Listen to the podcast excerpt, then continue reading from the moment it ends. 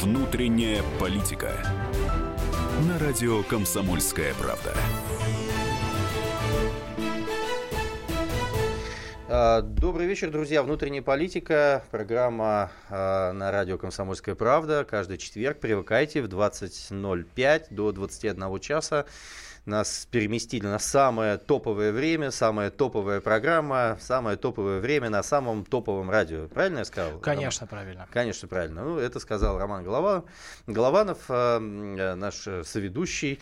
Э, и в гостях у нас сегодня э, человек, которого, ну, я знаю достаточно давно, человек, который был предпринимателем, потом, так же, как и я, через экономический контекст понял, что менять в нашей стране наверное, или, как мне кажется, можно через политические изменения, потому что, видимо, власть не совсем готова проводить структурные экономические реформы, а, и стал политиком. А, председатель партии «Дело», а, председатель совета директоров Россельмаша, даже не буду объяснять, что это такое, я думаю, все знают. Константин Бабкин, добрый вечер. Добрый вечер. А, ну, небольшая поправка, что не да, был кстати, предпринимателем. меня, я представил нашим слушателям. Все может... правильно, только не был предпринимателем, я еще остаюсь, но и при этом занимаюсь общественной деятельностью, политикой. Но вы же оппозиционер? В чем-то да, в чем-то нет. Ну а как так происходит? Вот вы вроде в оппозиции, вы же критикуете власть, пытаетесь политически э, принимать участие в выборах, хотя, видимо, сложно это удается сделать, хотя много раз заявлялись, э, ездите, у, у, много присутствуете в регионах, по стране и так далее, но при этом, когда власть хочет показать свои успехи, в частности, вот, вот недавно в Узбекистане на э, э, российско-узбекском форуме, где был Владимир Путин, опять говорят, Россельмаш наш лидер и так далее. Как так происходит? Ну, мы не расходимся на 100% с властью, мы с ними не диаметрально противоположны. Есть серьезные различия во взглядах у нашей партии и у правящей партии.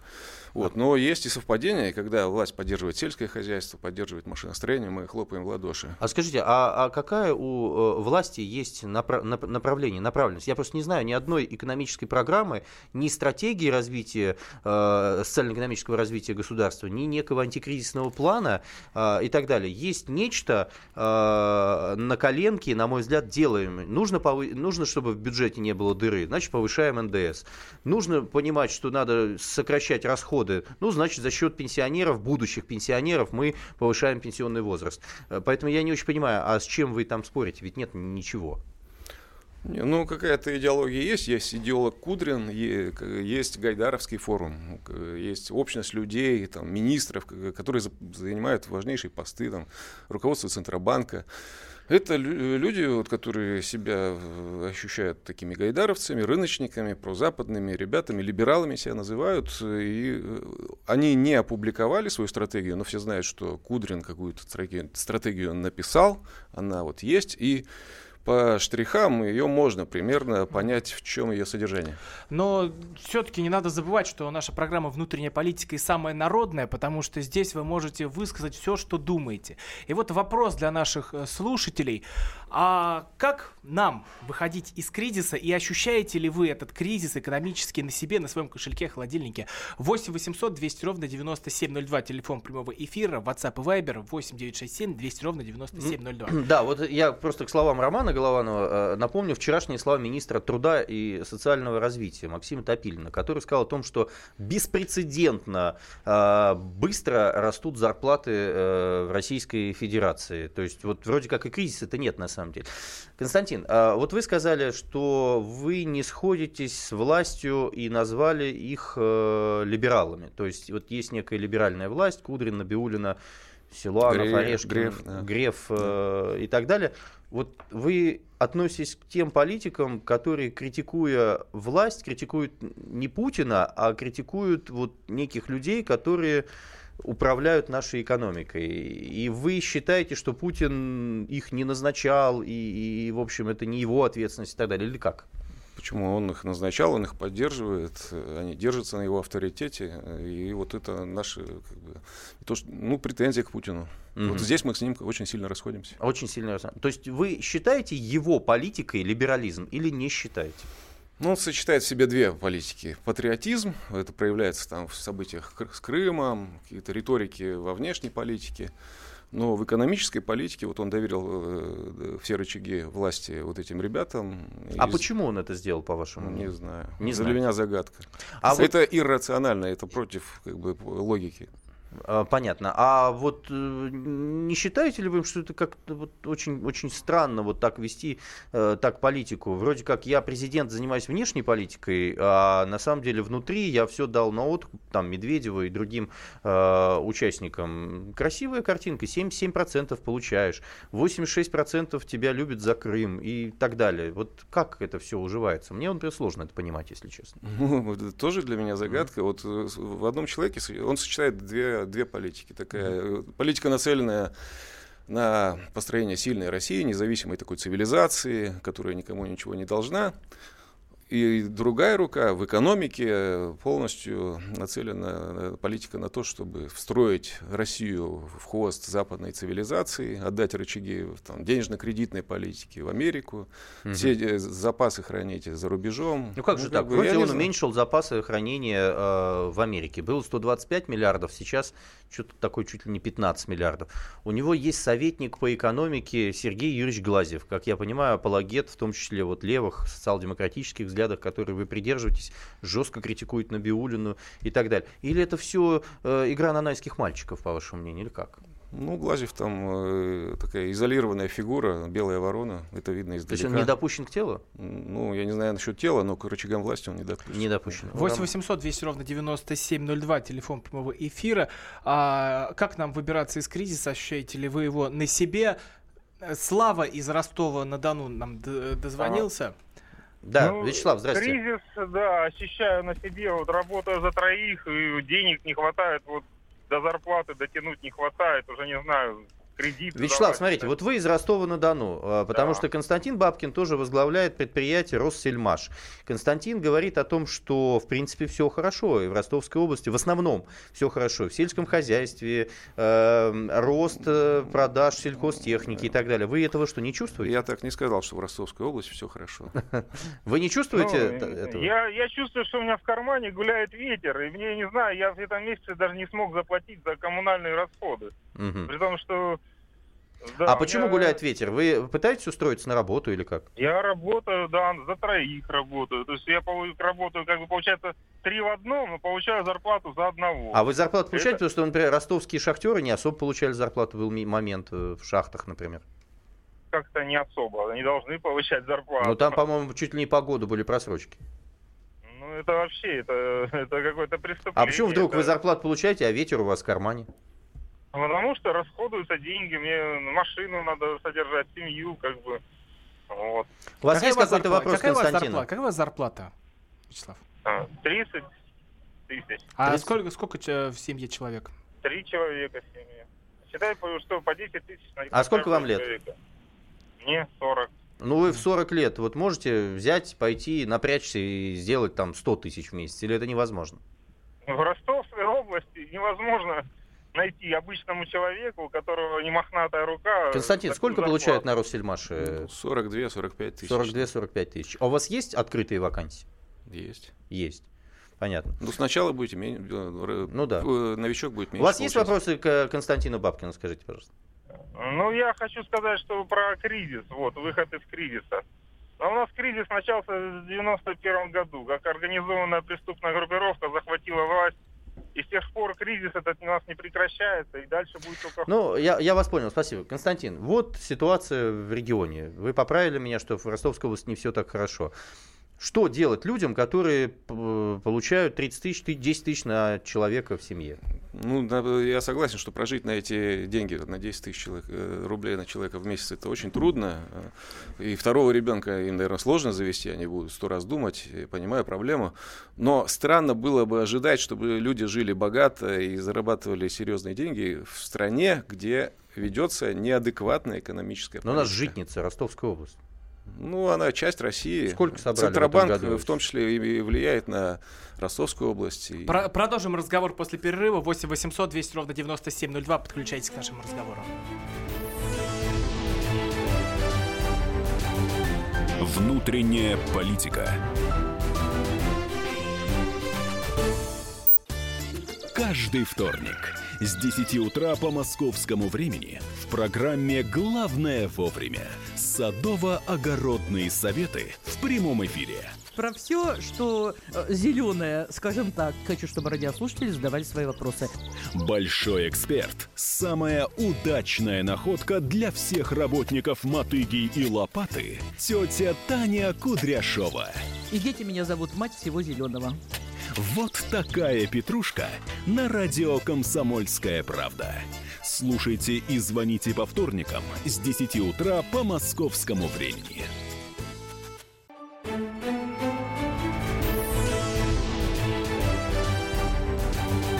Внутренняя политика.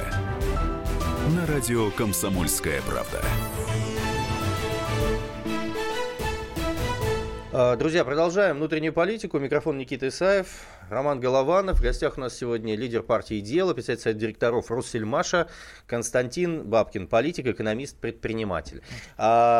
Мы э, сегодня обсуждаем примерно следующее. Власть э, внесла э, в Государственную Думу проект бюджета, бюджета развития и, как они считают, самого социального бюджета. Вчера министр социального развития и труда Максим Топилин заявил о том, что значит, у нас опережающими темпами растут заработные платы. Хочется понять, мы что, уже вышли из кризиса? А если, он, если не вышли, то как мы из него должны выходить?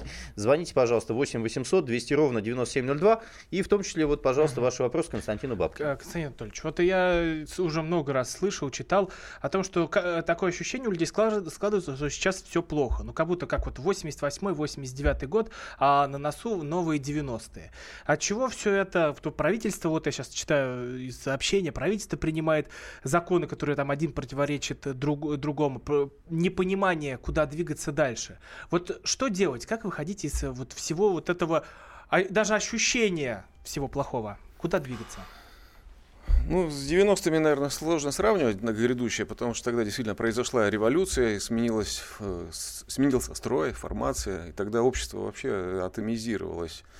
И люди, которые ну, были инженерами, условно, строили, какие-то- работали на оборонных предприятиях, были, считались элитой общества, вдруг стали нищими, вдруг их из- начали изображать, что они там проели страну, что там, э, ну, и в, в черных красках изобразили э, не только правящую партию, но все-все-все, вплоть до института семьи. То есть э, вот э, как раз пришли те самые либералы, которые атомизи... ну, как бы, атомизация общества, для которых вот это цель и А что такое атомизация общества? Я сегодня второй раз слышу вот, на- по этому поводу атомизация. Взрывная, взрывная волна, правильно? Нет, нет, это что каждый человек, ну, интересы отдельной особи, личности, это вот важно. А Ну, смотрите, вот если народ, слово, это все не Ну, нужно. смотрите, Семья, это хорошо, ну, предприятие, Ром, завод, пожалуйста. там какие-то Вот организации. смотрите, а американцы, да, американская мечта, э, значит, э, дом, лужайка, две машины, ля-ля.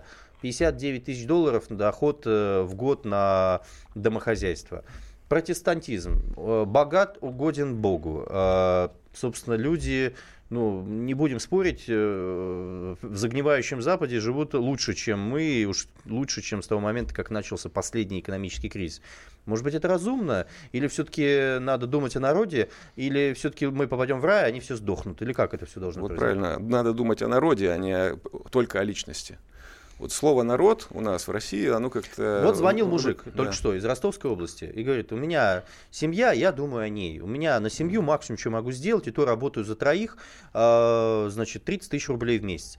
Я понимаю, что он должен думать о народе, что наши ракеты всех сильнее, что мы всех победили, американцы нас наконец-то боятся, что мы, значит, э, наши калибры летают через Каспийское море, попадают куда-то там в- на Ближнем Востоке. Он знает о том, что в Украине нацисты, фашисты, и, и мы с ними боремся, отставим русский мир и так далее. Но он хочет, чтобы его семья жила, не, не выживала и не побиралась фактически. Константин Анатольевич, а как тут Правильно. Мы должны дорожить своим народом и э, развивать свою, э, как бы, свой народ. Думать не о глобализации, не о членстве в ВТО, и- а думать о народе. И, кстати, вот э, либерализм это как раз э, борьба, ну, как бы отстаивание в первую очередь своих личных частных интересов. Ну да. И вот эти вот либералы, которые контролируют сегодня высшие посты в экономике, Они думают совершенно искренне о своих личных, Личных интересах. интересах. Вот А я возглавил думать? госкорпорацию, я дорвался, я же позаботился И о себе. бюджет меня- это мой личный бюджет. Да, у меня Всё, все я- хорошо. Кстати, а как-то правильно думать? Если не как либерал, то как кто?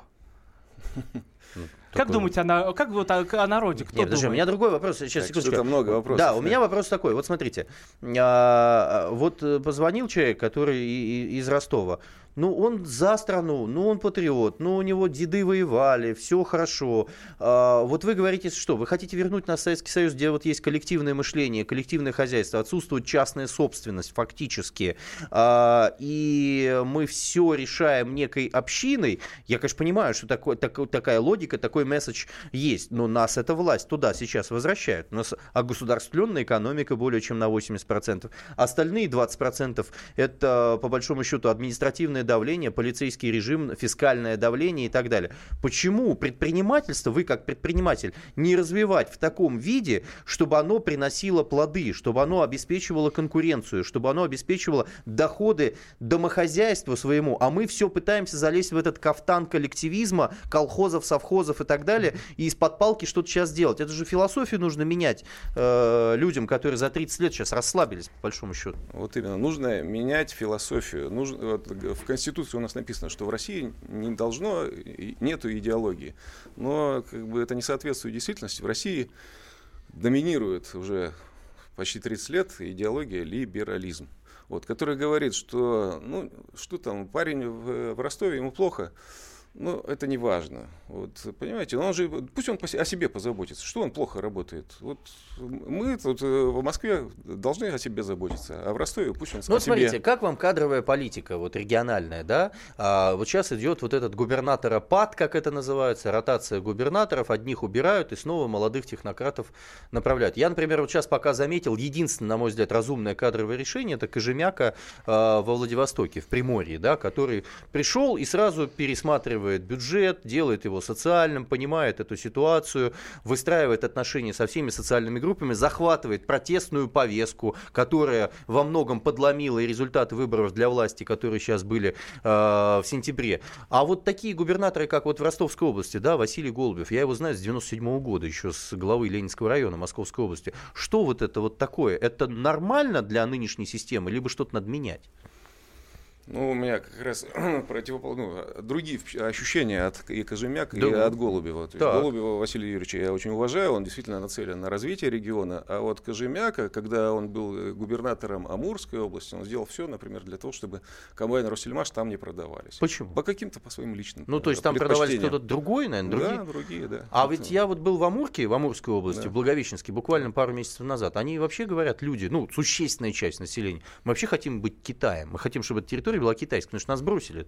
Вот Москва, Запад нас бросила. Бросили, да. В Москве Да? тут ребята заботятся о себе, а эти пусть заботятся о себе. они Хотят выкач- в Китай, либерализм говорит, хотите в Китай, там вам лучше будет, идите в Китай. Ну это Да? либерализм, понимаете? Это либерализм. Это либерализм, да. Либерализм это Да, вообще не свобода. надо думать о народе. Это свобода. Это свобода. Хочешь в Китай, иди А в вы Китай. против свободы или за? Я против либерализма такого.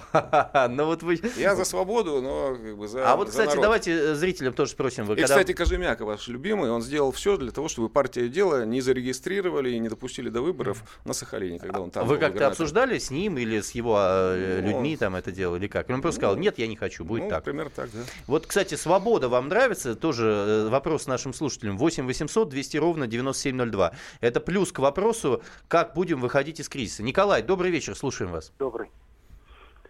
Слышно меня? Слышно, Николай, только в скажите, откуда вы?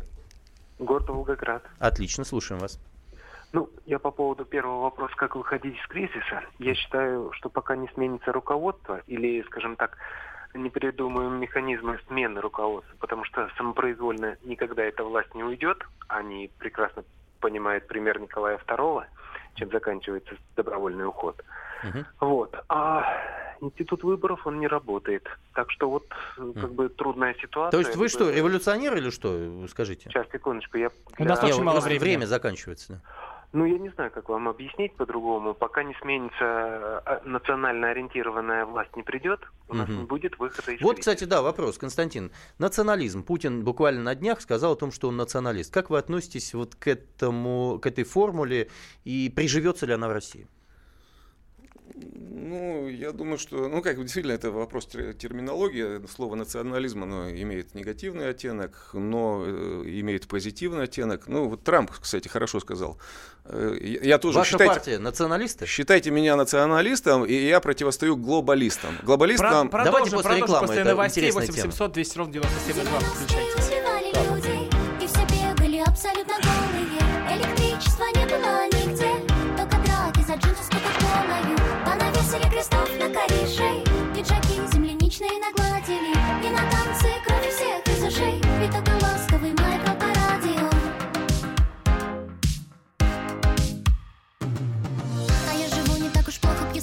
Чай. Пишу на новеньком макбуке текста примечай Размер легкого в топленом доме писать и Вполне достаточно рассказов от деда и бати не хватает материала на новый альбом. В небрютой банде коммерсанты сдаются живьем. Их воскрешается так-то очередной куплет. А так-то все не так, и сейчас-то всех их нет. Хихикали шпионы поздней ночью и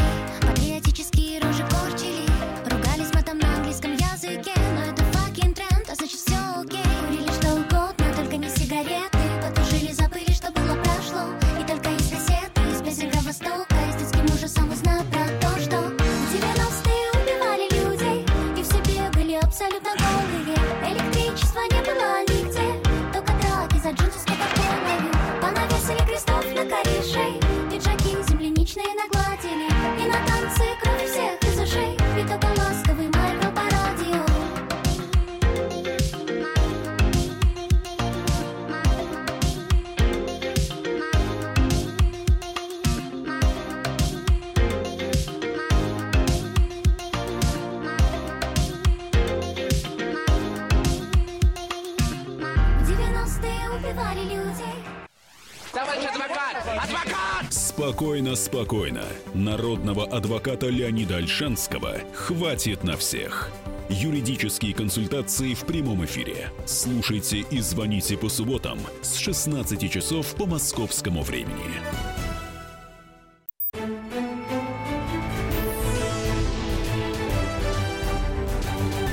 Внутренняя политика. На радио «Комсомольская правда». Добрый вечер еще, добрый вечер, друзья. Внутренняя политика. У микрофона Никита Исаев. В студии Роман Голованов. Соведущий нас сегодня Константин Бабкин. Лидер партии «Дело» и председатель директоров Россельмаша, нашего головного, масштабнейшего предприятия, которое показывает свой рост даже в не самые простые годы в экономический кризис. И, собственно, вопрос и тема сегодня программы э, «Экономический кризис. Как вы в нем выживаете и куда нам нужно идти?» Мы, так сказать, препарируем Константина э, Бабкина по этому поводу, пытаемся понять, что нам делать. Ну и э, слушаем вас, вопросы в том числе по этой теме и Константину в том числе. 8 800 200 ровно 9702.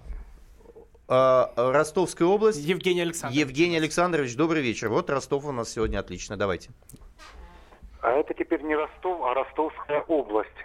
Да. 200 километров от Ростова. Ну хорошо. Ростовская Город область. Сальск. Какой город? Город Сальск. Сальск. Слушаем вас.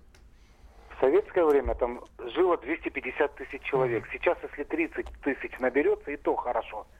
Уехали все. Все, кто где-то, кто там можно заработать. А что делали в Советском Союзе? Какое было предприятие градообразующее? Комбикормовый завод, меховая фабрика, обувная фабрика, Сальск Мебельная Сельмаш был такой, да? Сальск Сельмаш. ТПО, КПО. Это э, Сальсельмаш, да. Мгм. Все, все разрушено, все разрушено. Мгм. В городе проституция, наркомания. Напротив Белого дома продается наркотик, любой можно взять. Мгм. Любой наркотик можно взять. Так, ваш вопрос, милиция. пожалуйста. Доколе? Вы, вы спрашиваете, как выйти из Да, кризиса. как выйти? Да. Пока, пока этих всех людей не пересажают, город Сальск очень маленький. Там осталось, если, ну, человек тысяч тридцать. Мгм. Евгений Александрович, спасибо большое. У нас Вадим из Самары на связи. Ва- э, Вадим, здравствуйте. Да, только коротко, Вадим, пожалуйста, 30 секунд. Здравствуйте, Вадим Самара. Но в двух словах, почему у нас такой кризис? У нас процентов на 70 этот кризис обусловлен плохим управлением. Это мое мнение личное. Вот. Что делать при выходе из кризиса? Нужно разработать механизмы резкого повышения конкурентоспособности продукции и выходить с этой продукции на международный А скажите, а рынок. конкуренция внутри государственной системы, государственной собственности возможна, по вашему мнению, или нет?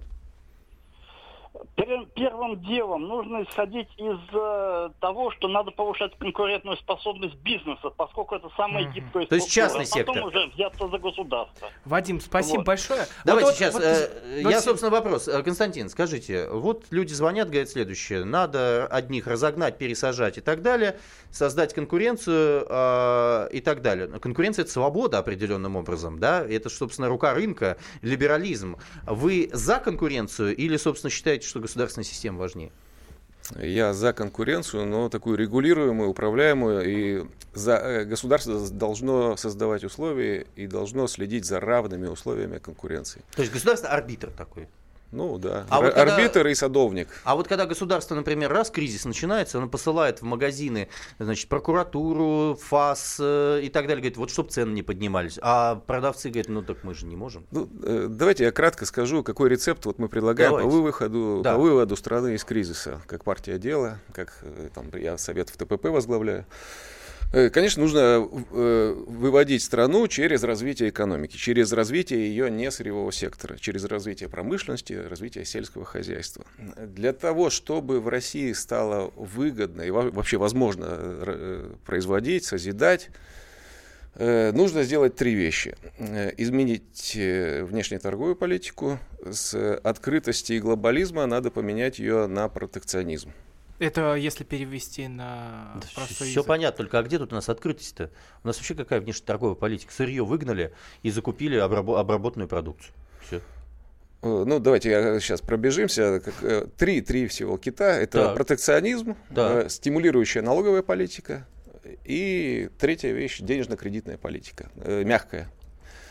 Вот. э, э, Возвращаясь к протекционизму. Сейчас, вот при вступлении в ВТО, э, мы сделали ну, все для того, чтобы нас приняли в эту организацию, под это дело открыли свой рынок.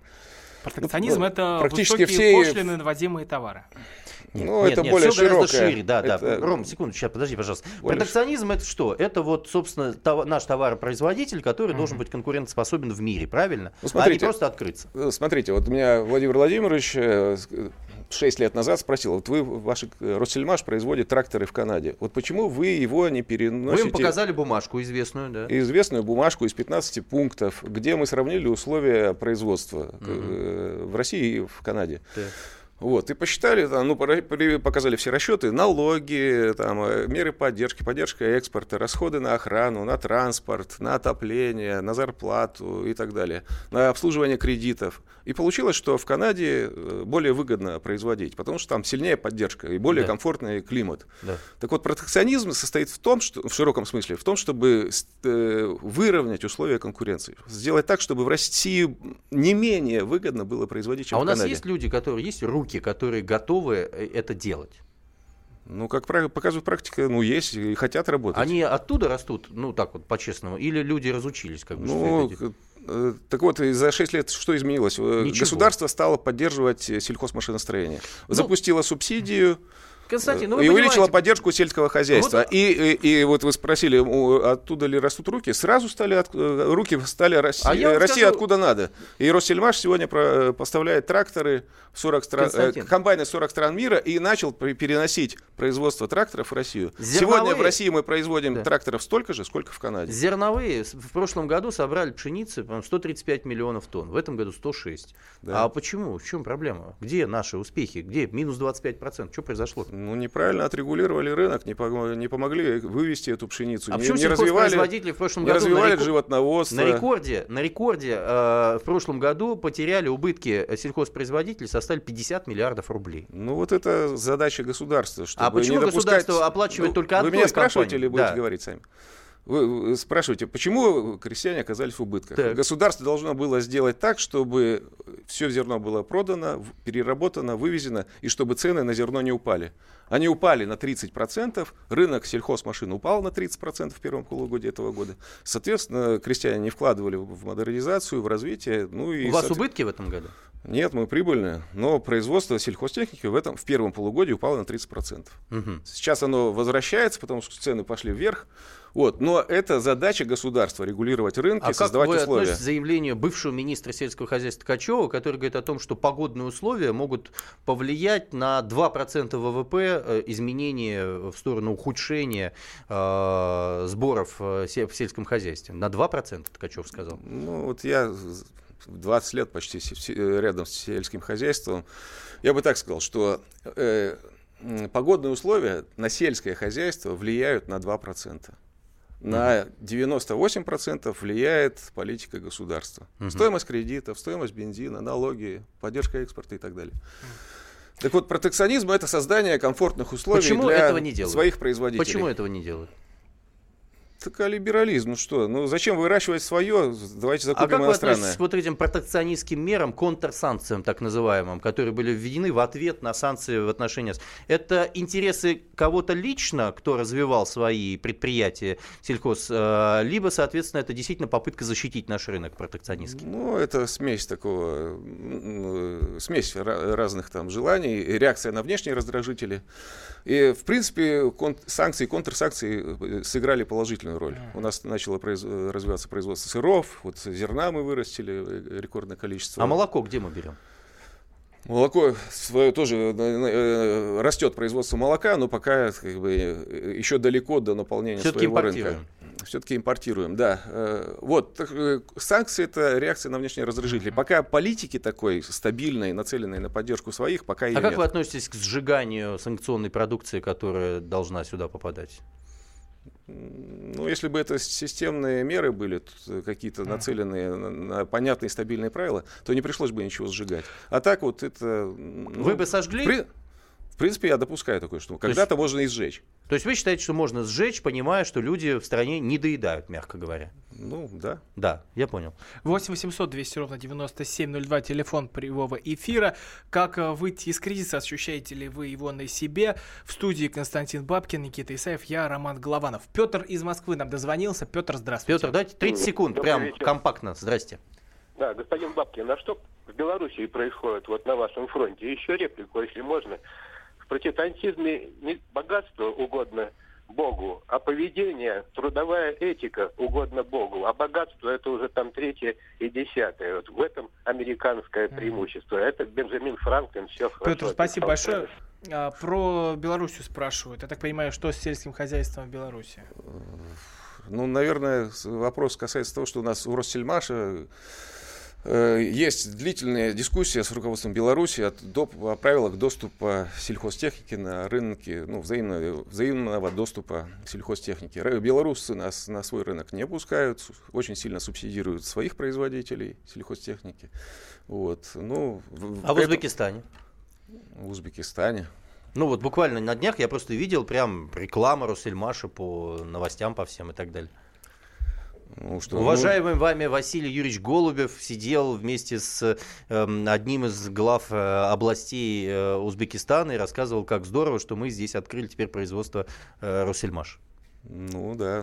Ну, Узбекистан ну, лет 20, наверное, не закупал у нас технику, покупал на Западе. Скажите, пожалуйста, а Так, вот ну, э, денежно... Вы меня спросили или как? Ну, не да, отвечать вообще? Вы просто так э, странно отвечаете по Узбекистану, я поэтому второй раз Ну уже как? спрашиваю. Да, А что вы спросили? Что в Узбекистане? Ну, В вот я начал Узбекистане. вам объяснять. да производится Вы что-то? 20 лет не закупали, сейчас начали закупать. Там тренер, треть рынка нам отдали, Нет, при, стоп. при условии, что мы там будем собирать Так вы технику. собираете или закупают они? Начинаем собирать технику. Начинаете Пока собирать? такая крупноузловая сборка, ну, хотя там уже металлические щиты, детали мы там, э, у- производятся в Узбекистане. Вы сказали три момента. Протекционизм, э, денежно-кредитная политика. Что вы имеете в виду? Низкая ставка, учетная ставка ЦБ? Да, в первую очередь. Какая? И, и прекращение вот этого геноцида банков. При- ну, сейчас идет монополизация. Сегодня еще два банка ликвидировали. Вы Э, за Я что? считаю, что должны быть разви- должна быть развитая банковская система. Должно быть много банков. Частных. 600. Частных. Частных, Частных. да, частных. Но это опять ну, же в первую очередь либерализм. частных, да. Константин, это опять либерализм. Ну, то есть вот сейчас у наши, наши идут по модели создания монополии государственной, то что, то, что не есть либерализм, а вы предлагаете вернуться в либеральный подход. Э, Ну, секундочку. Эти ребята э, ну, являются либералами в таком крайнем в смысле слова, что они для себя создают комфортные условия, они Мгм. заботятся о себе, Мгм. заботятся о том, чтобы... Вот э, они оседлали э, госбанки, э, там, ВЭБ, э, Сбер, э, и делают все для того, чтобы вот им было хорошо. А заботятся о себе. это Пр- либер- Они ведут себя по-либеральному. перерыва. 8 800 200 ровно 9702. Подключайтесь к разговору. Внутренняя политика. The time for empty talk is over. We will make America great again. Это все мы слышали. А что на самом деле происходит в США? Реальные новости, курьезы и события, которые нигде, кроме Штатов, случиться не могут. Как они там за океаном вообще живут? Разбираемся в программе «Не валяй дурака Америка» с Марией Берг и Александром Малькевичем. Слушайте и звоните по понедельникам с 12 часов по московскому времени.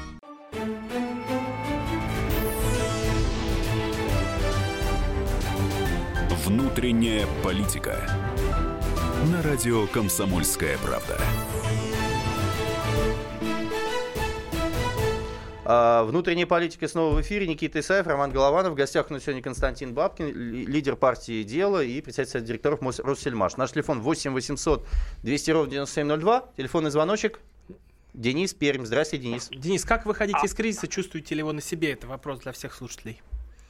Да, я чувствую кризис. У меня трое детей, то есть, ну, грубо говоря, все товары дорожают, но э, вообще жестоко все. Я действительно, я работаю по 14 часов, то есть, если я работаю по 12, ну, это как бы... для А сколько меня уже получаете? неприемлемо. Ох, я получаю... Так, ну у меня вот в неделю вышло 8 тысяч. Мгм. Я сдельно работаю. Ну, А то есть раз на пробовали- раз не приходится. Алло? Все понятно. Да. Давайте еще один звоночек послушаем. А, что? Валентин, тоже Пермь, да, здрасте, вы как? Добрый вечер. Добрый. Добрый. А, Недавно с удовольствием услышал выступление нашего президента, где он доложил, что в этом году опять продали пшеницы на 10 миллиардов э, э, Ну, долларов, наверное. долларов, да. Вот.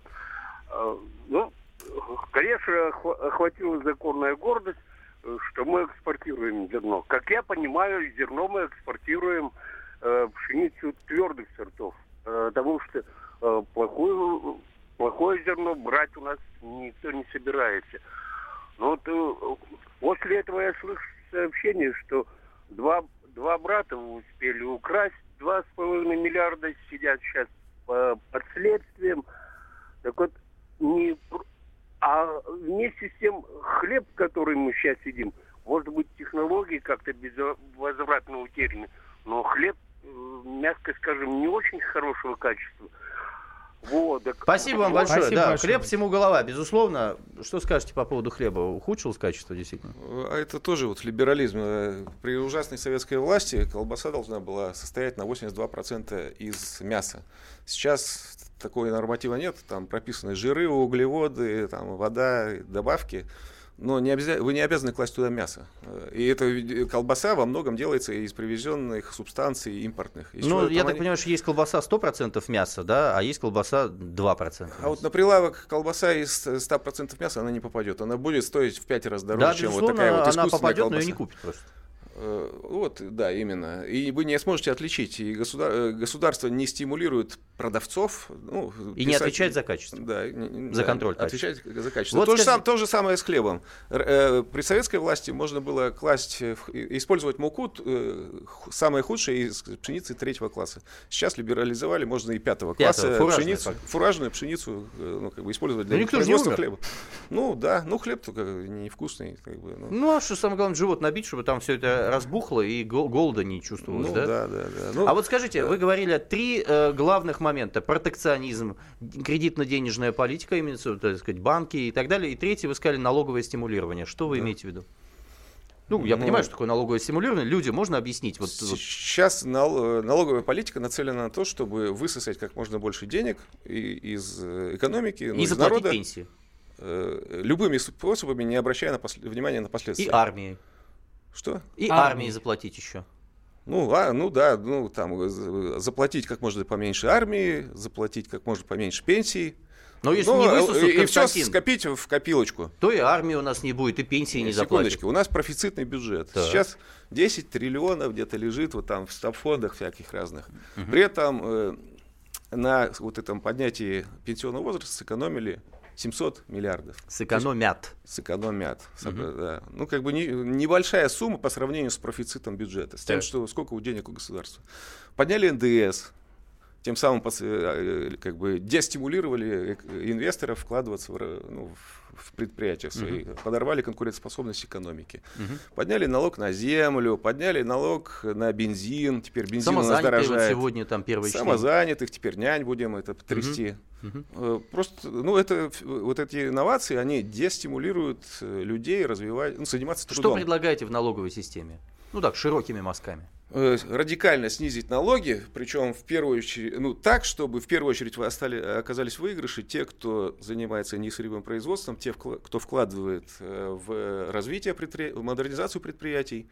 Ну, естественно, с бедных надо брать меньше налогов в процентном отношении, чем с богатых. И вы они, за, они больше, как чем сейчас. за шкалу эту Прогрессивную, да. прогрессивную шкалу. Но это же похоже на некий популизм такой. Вот э, вы же не отвечаете за доходы бюджета и как следствие за расходы бюджета. Как выпадающие доходы вы будете компенсировать, э, Про- когда Профицит бюджета. Во-первых, сейчас А, есть государство... сверхдоходы направите на, на закрытие этих дырок. Да, с- э, как бы не будем собирать сверхдоходы, просто как бы, А скажите, армия? позволим экономике развиваться. Военные И вот расходы. этих вот э, низких налогов Мгм. мы соберем больше, потому что мы создадим условия для развития экономики. Мгм. То есть эконом... пирог станет больше, и его можно будет стричь меньше. Но при этом содержать ту самую армию, э, что там, учителям платить и так далее. А какие отношения с американцами и с китайцами вы, вы бы выстроили тоже вот так по-крупному? Ну, протекционизм, равные условия конкуренции. А вы Вот, думаете, э, что, выгодно, это выгодно, реально в невыгодно, сегодняшнем невыгодно. мире? Потому что а, все-то хотят, чтобы мы со- со своей бомбой как бы играли на чьей-то из сторон. Не понял, что... Ну, американцы хотят, чтобы мы бомбу на них не направляли, грубо говоря. А китайцы говорят, что мы не хотим, чтобы вы нас сдерживали от имени Соединенных Штатов Америки. Ну, все взаимно. Не хотят, чтобы мы направляли, пусть они на- нас не направляют. Ну, мы полтора процента мировой экономики. К сожалению, либералы Ну, или кто-то бом- там Для довел. бомбы это не важно. Там сколько у тебя процентов мировой экономики. Серьезно? Бомба есть бомба. да. А Советский Союз с бомбой гораздо больше почил в Бозе? Ну, почил, да. И Да, что? почему? И что мы теперь? Не должны на кого-то бомбу? На, на угрозу не реагировать, что ли? Хорошо. Есть телефонный звоночек. А, Александр Белгород, добрый вечер. Коротко, пожалуйста. Добрый вечер, коротко. Конечно же, правильно говорит, э, налоги должны быть прогрессивные. Трясти, я считаю, нужно монополии такие, как «Газпром», э, РАО ЕС, э, потому что подключить, например, Правильно, я магазин, согласен. да, подключить магазин Белгород-Энерго, например, э, заряжает, будете смеяться, миллион рублей. Это просто плата за подключение. Газ подключить более 500 тысяч. Ну что это такое? А о каком развитии говорится? Что касается армии, Правильно. не согласен категорически. Если мы не будем э, кормить свою армию, мы будем кормить чужую. Не, я не Только сказал, что это не все надо армию уживается, уживается у вас в одном? И трясануть этих ребят, и, соответственно, еще на армию и так далее. А, собственно, у нас-то машина-то не резиновая. Машина-то не резиновая, но говорят, что у Сечина в день 2 миллиона рублей зарплата. Ну, говорят, что кур даят. Путин даже не знает его зарплату. Да не обязан он знать, по большому счету. Он и свою не знает, сказал. Спасибо большое, Константин. Э, э, Ну вот, да, хорошие мысли. Давайте, значит, наших госкорпораций, которые являются, по большому счету, как вы в том числе сказали, личными кошельками, так, Ну, ребят, которые там Газпром. Роснефть, РЖД, которые налоги не платят, дивиденды не платят и так далее. да. Ну а как это взять? Это же внутренняя революция. Это же вот такая прям... Они дадут вам это сделать? Как вы Ну, хотите? президент же, по-моему, сегодня или вчера сказал, что, в принципе, мы эти госкорпорации создавали для того, чтобы они служили инструментом развития. Вкладывайте в развитие нас проектов. Ну, я бы на его э, месте бы сказал, что, ребята, ваша задача не зарабатывать деньги, а ваша задача создавать э, комфортную инфраструктуру для развития э, реального сектора экономики. наоборот. РЖД не должно зар- зарабатывать прибыль, не должно у нее такой задачи Да, стоять. да. Дешево доставлять и быстро грузы. Ага. Э, Там Роснефть должна обеспечивать дешевый бензин в России, а зарабатывать деньги на экспорте должна из России. Очень хорошо, но пока все другое. Из бюджета мы Да. инвестиционные программы триллионами отгружаем. Ну, на да. их долги покрывать Шувалов Вот, приходит, вот, говорит, да. 400 миллиардов сюда, Да. чтобы я от долгов избавился. Да. Как Что разобраться с этой ситуацией? Вы же понимаете, что это Ну, внутренняя революция. Почему революция? А Это как? управленческая революция. Ну, они это- не отдадут это все. Но они в долгах, они банкроты, по сути. Кто, госкорпорации? Конечно. Банкрот? Но без государственных субсидий они банкроты. Вы Ну, хотите это- поставить риск вообще экономики, макроэкономики Еще России? раз, э, нет, эти ребята они не, не- э, без госсубсидий они банкроты. Да нет, Конечно. они не банкроты, они, как они купаются в деньгах. Они живут Да, ради своих подрядчиков, вы же это понимаете. Не понимаю. Ну вот такая, такая дискуссия у нас сегодня состоялась. В студии у нас был Константин Бабкин, Никита Исаев, Ярман Голованов. Ну и куда движется наш русский ковчег? С монеточкой узнаем. Всего доброго. Монеточкой.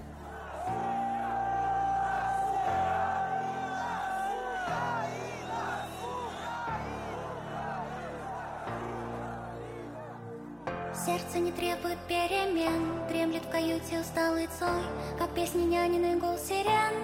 От пуль, как ее лицо Сняли цветные маски свои Усирает тоскливо Они так хороши без них. Они очень красивы Разбитый ковчег Всплывает за нам И вечно жить нам И вечно плыть нам Искать счастье там Где плачут даже иконы страшных пятен.